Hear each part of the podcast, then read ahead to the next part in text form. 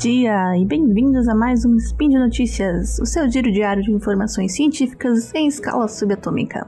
Aqui é a Nanaka de São Paulo e hoje, dia 18 Alien ou 3 de agosto de 2021, uma terça-feira, vamos falar sobre biologia, biotecnologia, genômica, não sei, várias coisas.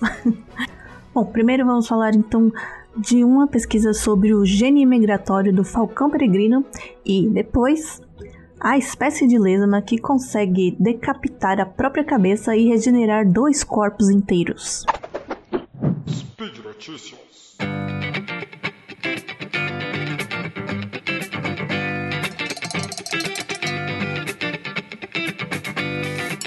O falcão peregrino, espécie Falco peregrinus, é o animal mais rápido do mundo. Quando ele voa na horizontal, eles conseguem alcançar cerca de 150 km por hora. E em trechos de perseguição, eles conseguem alcançar até 320 km por hora. Mas, além disso, o falcão peregrino também é a ave de rapina com a maior distribuição geográfica.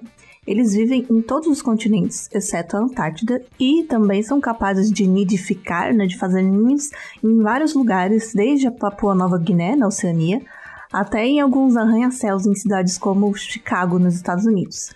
Aqui na América do Sul, o falcão peregrino só aparece como ave migratória, não chegando a fazer ninhos. É, mas algumas das populações procriam bem ao norte nas tundras do Ártico, fazendo ninhos em penhascos ao longo dos rios árticos. E para chegar até lá, os falcões voam sozinhos, né? Os indivíduos voam por milhares de quilômetros atravessando vários continentes. Então, eles preferem fazer os ninhos lá no Ártico. Quando possível, eles migram para lá. E uma pesquisa publicada na Nature em março deste ano ajudou a entender como as, os falcões né, mais afastados do Ártico conseguem navegar por essa distância tão longe. É, o autor Michael Beaufort, que é um biologista em conservação da Universidade de Cardiff, em Wales, ele disse que a maioria das explicações para migrações de longa distância, né, da, das investigações, eles tendem a focar mais em características físicas dos pássaros, como a habilidade de sentir os campos magnéticos, não só de pássaros e de outros animais que migram também. Mas a equipe dele suspeitava que o segredo estava, na verdade, na memória visual, né? principalmente na memória de longo prazo. Essa pesquisa resultou de um processo de anos identificando e rastreando os falcões peregrinos individualmente através de imagens de satélite e várias pesquisas de campo, e principalmente os peregrinos que fazem a maioria das viagens sozinhos. Mas quando os cientistas mapearam os hábitos de todos esses pássaros, ficou claro que eles tinham um agrupamento em cinco trajetos diferentes de migração. Então existiam cinco vias de migração preferidas pelos pássaros. Um era da Europa para o Ártico, né, o Ártico Europeu, um do norte da África e do Mediterrâneo até a Rússia Central, um ia do continente indiano até a Sibéria e dois passavam sobre o leste asiático até o nordeste da Rússia. Então eles, os, todos os falcões solitários usavam principalmente elas, essas cinco rotas. E os pássaros que voavam sobre o leste asiático, incluindo vários indivíduos que chegaram até a Indonésia, eles faziam viagens bem mais longas, né, do que os outros, né? Essa rota era bem mais comprida. Eles chegavam a viajar, eles chegam, né, a viajar até 11 mil quilômetros em cada migração. E os cientistas analisaram o, geneticamente essas populações e descobriram que um gene específico, o ADCY8, que é o gene que codifica para a proteína adenililciclase do tipo 8, ele variava consideravelmente entre os migrantes de longa distância e os outros. E esse gene não é um gene qualquer, ele já foi demonstrado estar envolvido é, na memória de longo prazo. E esse estudo sugere então que esse gene, o ADCY8, juntamente com um outro gene chamado CREB, que influencia na ativação do ADCY8, então, esses dois genes têm um papel fundamental na influência da distância de voos migratórios é, das populações e através da corregulação da capacidade de memória de longo prazo desses indivíduos. Os estudos anteriores já tinham demonstrado que esse gene ADCY8 desempenha um papel em quão aptos os ratos e camundongos são em, em resolver labirintos ao longo do tempo, né? Então, realmente, é, influencia a memória de longo prazo. E esse gene parece estar onipresente entre vertebrados, então ele está da mesma forma em todos os vertebrados.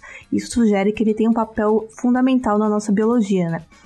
é, inclusive de memória de longo prazo, também pode sugerir que a memória de longo prazo é uma característica fundamental da nossa biologia. Bom, é, as pesquisas anteriores também descobriram que pelo menos uma população de pássaros da espécie Catharus ustulatus é, tinham padrões de migração também ligados a diferenças genéticas, mas essa pesquisa não demonstrou claramente como os genes poderiam alterar o comportamento das aves. Mas o fato desse gene já ser conhecido por um papel na cognição, né, na memória, na cognição, ele reforçou então o argumento de que ele poderia ajudar na migração e na navegação dos falcões peregrinos. E esses falcões também são conhecidos por ter uma boa memória, né? E uma boa visão. Tanto é que eles são treinados, né? São aqueles famosos falcões é, de treinamento. É, e então faz sentido mesmo que eles usem essas habilidades né, de memória, visão, é, para navegar. Esses falcões são capazes de diferenciar paisagens com muita precisão, provavelmente porque eles dependem de saber o que tipo de paisagem eles estão, tanto para a migração, né, da memória, tanto lembrando, né, por onde eles têm que passar, por onde eles passaram, quanto para a caça, né, para saber onde, onde tem o tipo de ambiente que existem as presas, né, que eles é, dependem para sobreviver.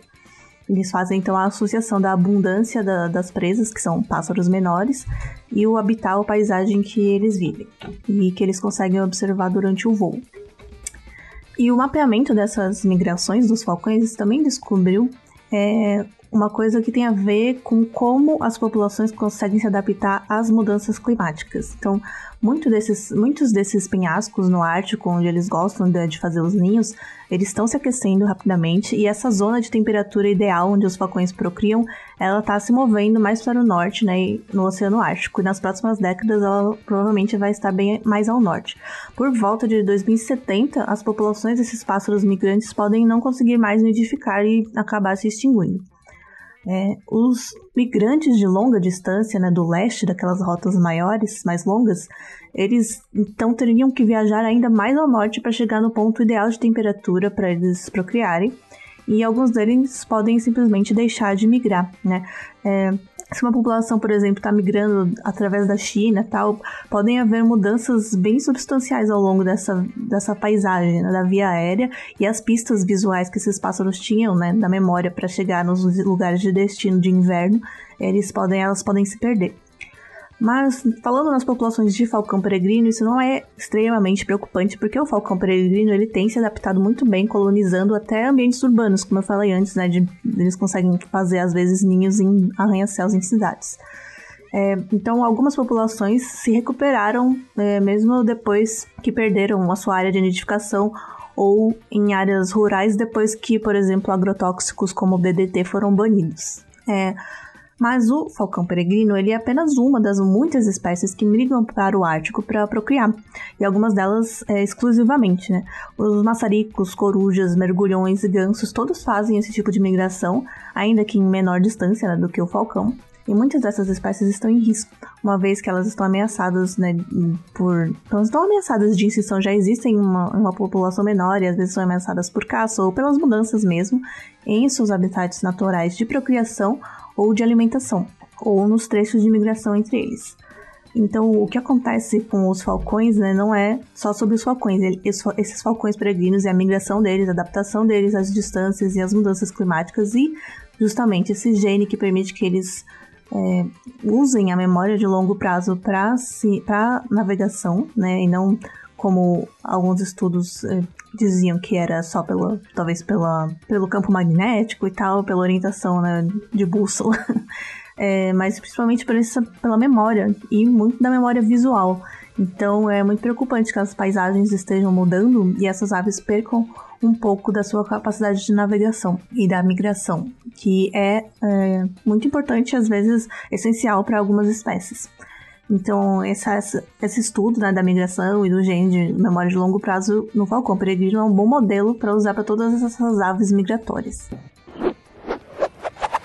Cientistas no Japão recentemente descobriram que duas espécies de lesma do mar são capazes de cortar fora a própria cabeça e desenvolver um corpo novo inteiro a partir da separação. E esta incrível façanha de regeneração, ela acontece em apenas algumas semanas.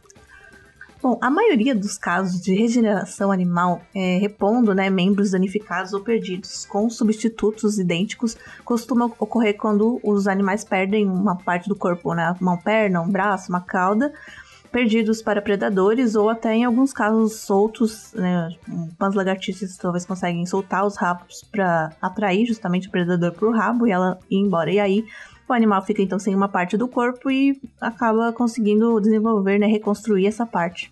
Mas essas lesmas do mar que pertencem a um grupo chamado Sacoglossa, elas conseguem ter outro nível de regeneração. Elas conseguem reconstruir o corpo inteiro a partir apenas de uma cabeça. E elas também parecem ser capazes de desacoplar essa cabeça do corpo de propósito.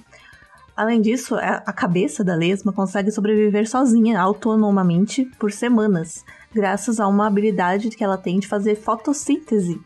É, não, é, não é, naturalmente é, né? Mas é, não ela por si, né? Mas ela come algas que fazem fotossíntese e ela consegue roubar as habilidades fotossintéticas da alga e assim gerar energia a partir da luz. Então a cabeça consegue sobreviver aí por um tempo sem precisar dos outros órgãos vitais.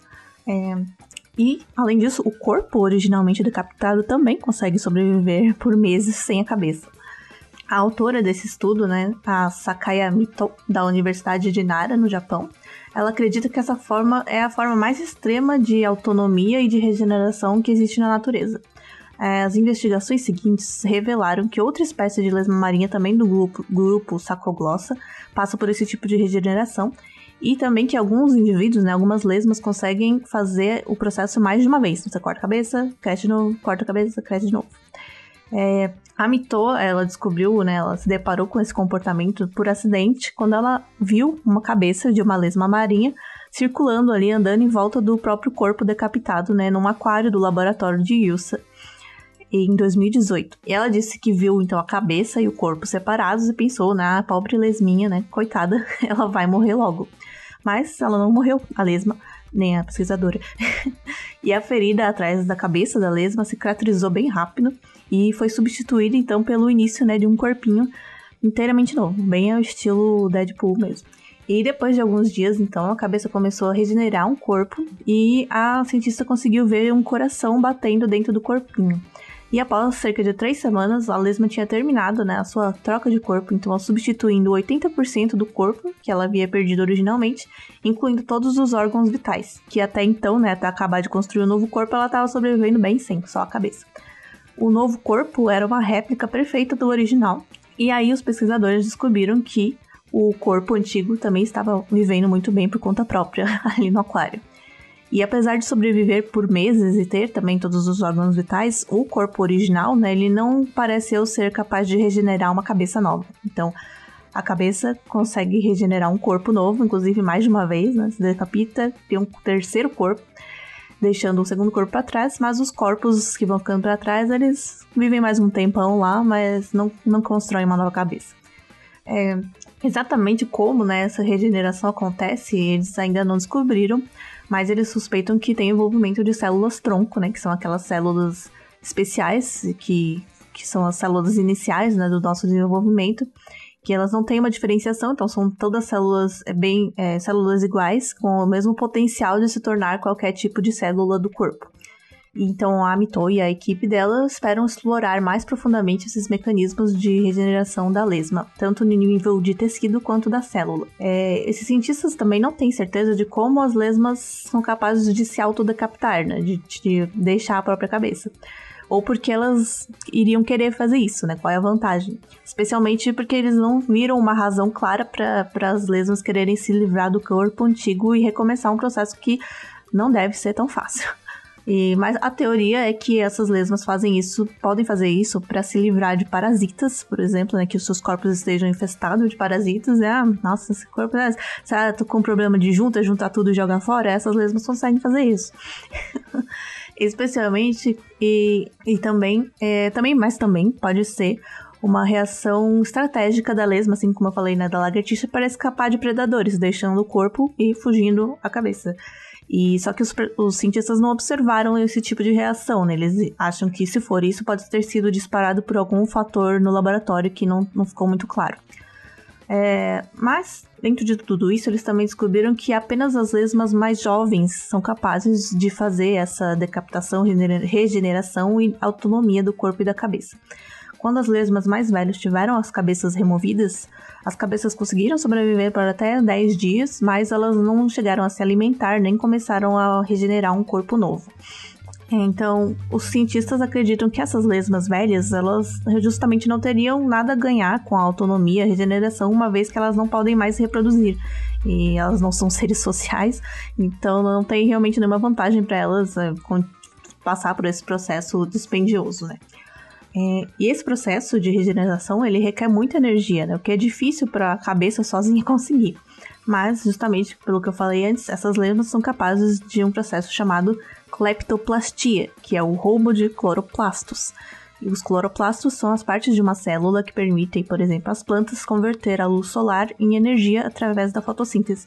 Então essas lesmas se apropriam dos cloroplastos das algas que elas comem e utilizam os cloroplastos nos próprios tecidos.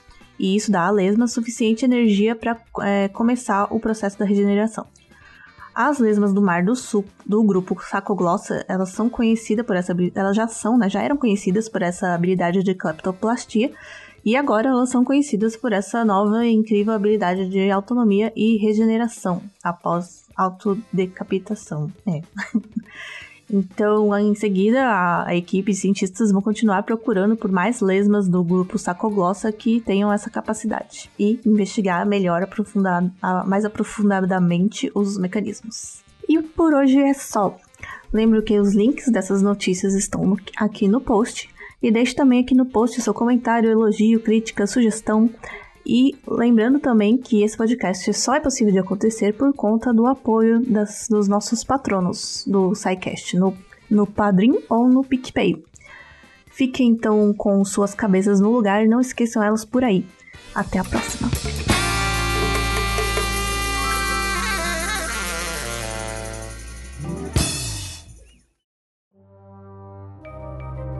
Este programa foi produzido por Mentes Deviantes deviante.com.br.